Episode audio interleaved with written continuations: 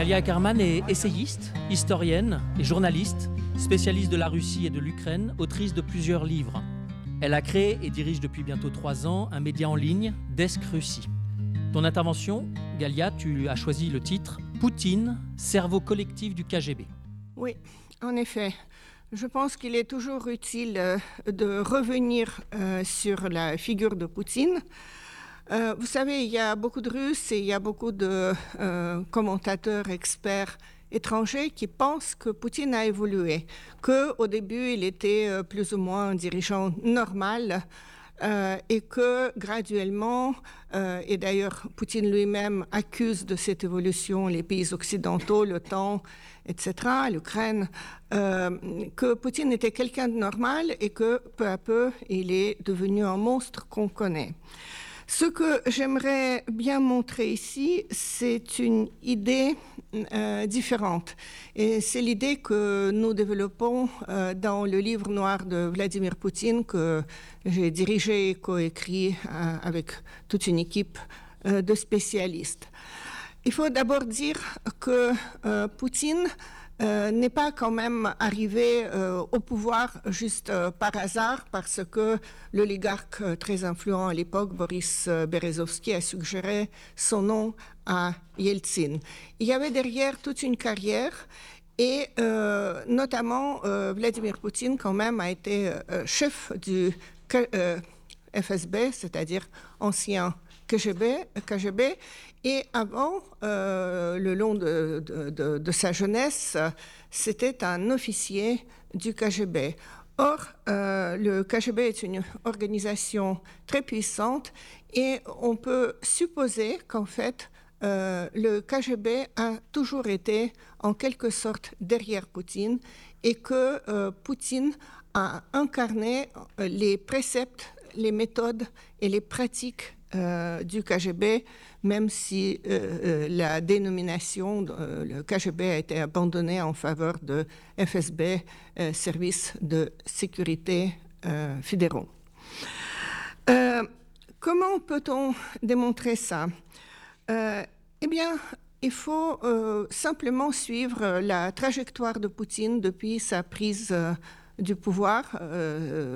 D'abord, il a été nommé par Boris Yeltsin, Premier ministre et ensuite euh, successeur euh, du président. Ensuite, il a été élu en 2000 en tant que président en titre.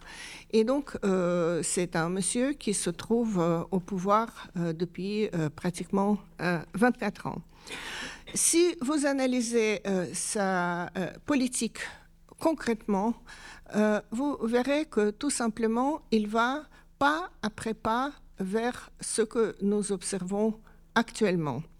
Je rappelle euh, les, principaux, euh, les, principales étapes.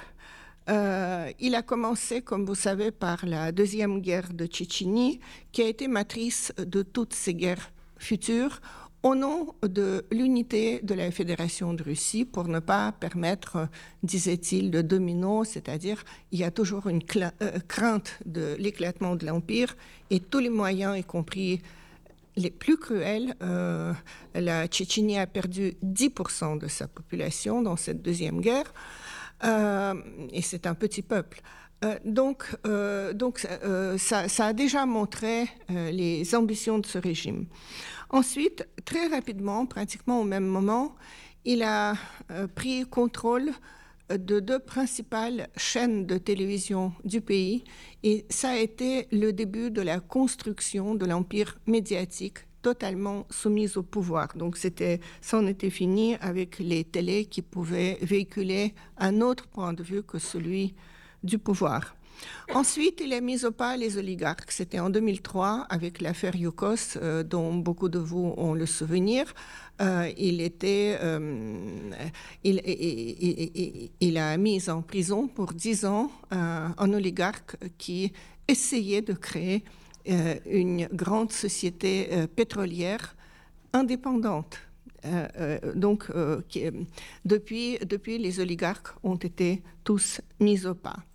Ensuite, euh, une fois qu'il euh, qu'il s'est emparé davantage de la situation à l'intérieur du pays, il commence à attaquer sur le plan international. En 2007, il y a le fameux discours de Munich où euh, Vladimir Poutine esquisse les principes de sa politique étrangère avec euh, donc euh, la demande déjà très exigeante de,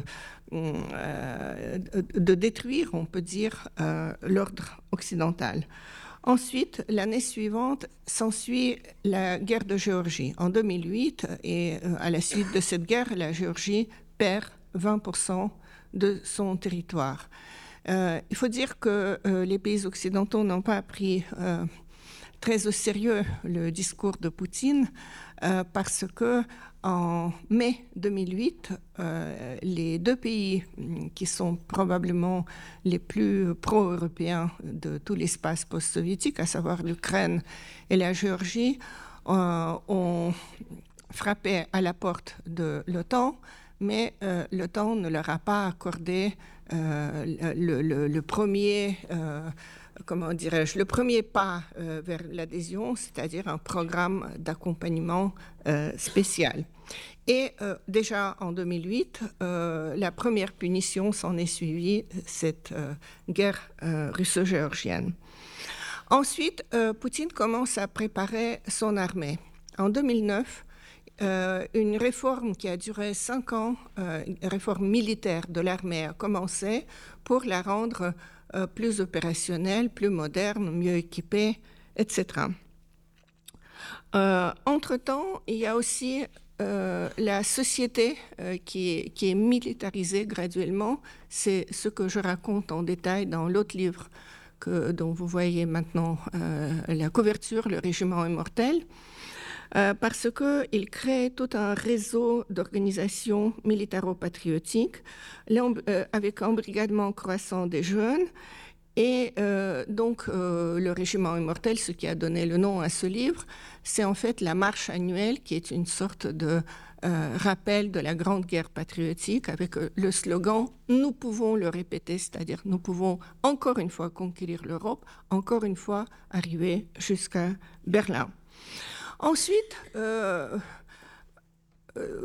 Poutine profite du Maïdan, euh, d'une certaine désorganisation de l'État ukrainien pour annexer la Crimée en 2014, pour déclencher la guerre dans le Donbass qui, je le rappelle, a duré huit ans, de 2014 à 2022. Donc, euh, euh, le côté des soi-disant séparatistes a été totalement encadré par les Russes, et c'est la résistance acharnée des Ukrainiens qui a permis euh, que le projet de ce que les Russes appelaient en 2014-2015 Novorossiya, la Nouvelle-Russie, c'est-à-dire s'emparer de la rive euh, euh, de, la rive gauche, pardon, du Dniepr, ne se réalise pas et soit limité à seule une partie des régions du Donbass. Ensuite, déjà les préparatifs pour la guerre euh, continuent et pour cela, euh, entre 2020, 2021 euh, en particulier, c'est-à-dire c'est un mouvement graduel, mais le, le, comble arrive en 2020, 2021 et continue depuis, c'est-à-dire on écrase totalement l'opposition, on interdit toutes les ONG possibles et imaginables, même, même celles qui n'ont pas d'activité de, politique. Mais par exemple, euh, bien sûr, euh, les plus connus, c'est le mémorial, c'est aussi le fonds de Navalny qui était très bien implanté partout en Russie, euh, qui est un fonds de, lutte contre la corruption, etc. Euh, il y a aussi un changement constitutionnel euh, majeur. Majeur, c'est en fait une nouvelle constitution avec la mise en valeur des soi-disant valeurs traditionnelles et avec la possibilité pour Poutine de se réélire encore et encore jusqu'à 2036. Et donc c'est que après cela qu'a lieu la Grande Guerre. la Grande Guerre contre l'Ukraine qui est déclenchée. Nous allons bientôt euh, marquer ce triste deuxième anniversaire à partir de 22, 24 euh, février pardon, de 2022. Euh, maintenant, qu'est-ce qui nous fait penser qu'en fait, on retourne avec Poutine, qui, qui, qui l'a mené pendant 20 ans, probablement en concert avec euh, les éléments euh, les plus réactionnaires euh, et notamment avec les services secrets, le FSB en premier lieu.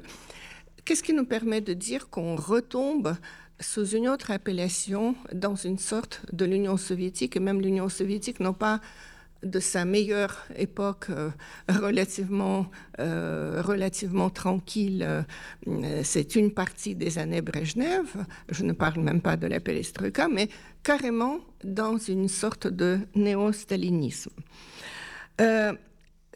si vous voulez, pour ça, il, il, suffit de comparer les principes de gouvernance à l'époque soviétique, et ça c'est valable pour toute l'époque soviétique, et les principes de la gouvernance aujourd'hui.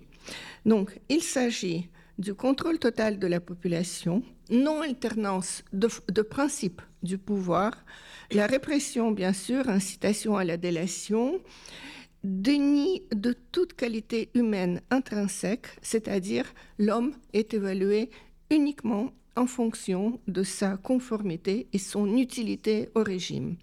Ensuite, il s'agit de la destruction, du projet de destruction du monde occidental ou capitaliste qui a été prôné par les soviétiques euh, et qui est toujours prôné par Poutine sous une autre appellation.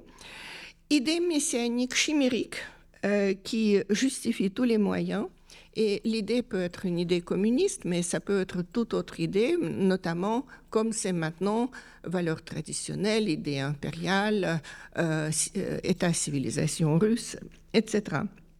Et ensuite, bien sûr, élargissement de l'empire par tous les moyens, parce que c'est euh, la matrice de l'empire russe qui existe depuis plus, de siècles en tout cas. Euh, c'est Catherine, Catherine II qui, qui disait que le, le, meilleur moyen de défendre la Russie est d'élargir ses frontières. Et donc, euh, ceux qui sont utilisés par le régime sont récompensés en proportion de leurs services et ça leur permet d'avoir une vie plus aisée avec un sentiment de satisfaction et ceux qui sont inutiles mènent une vie misérables, ceux qui s'opposent sont incarcérés ou éliminés. Donc, ce que je décris a été instauré par Lénine, n'a jamais changé fondamentalement. Les cartes ont été redistribuées, mais le jeu est resté le même. Seulement, avec l'élimination du Parti communiste, qui, à cause du dogme en vigueur, devait garder certaines apparences, il n'y a plus de limite pour les euh, utiles du régime.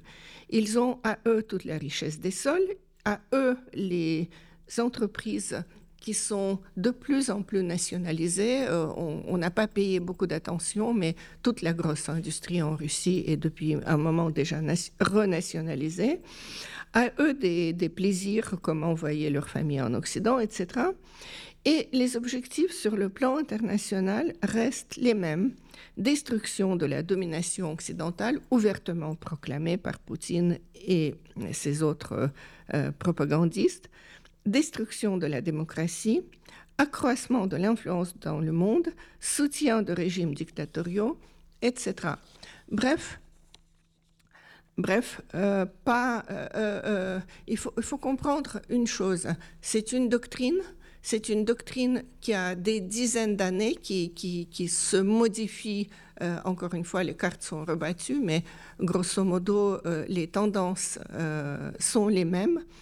Et c'est pour ça que la personne de Poutine, finalement, n'a pas n'a pas beaucoup d'importance parce que c'est quelqu'un qui est entièrement façonné par l'expérience soviétique et les pratiques du KGB.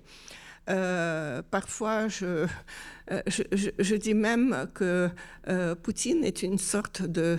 derrière Poutine et le cerveau collectif du KGB, alias FSB, et qu'il s'agit en quelque sorte vous imaginez un logiciel de l'intelligence artificielle qui a été complètement nourri par toutes les pratiques euh, du KGB.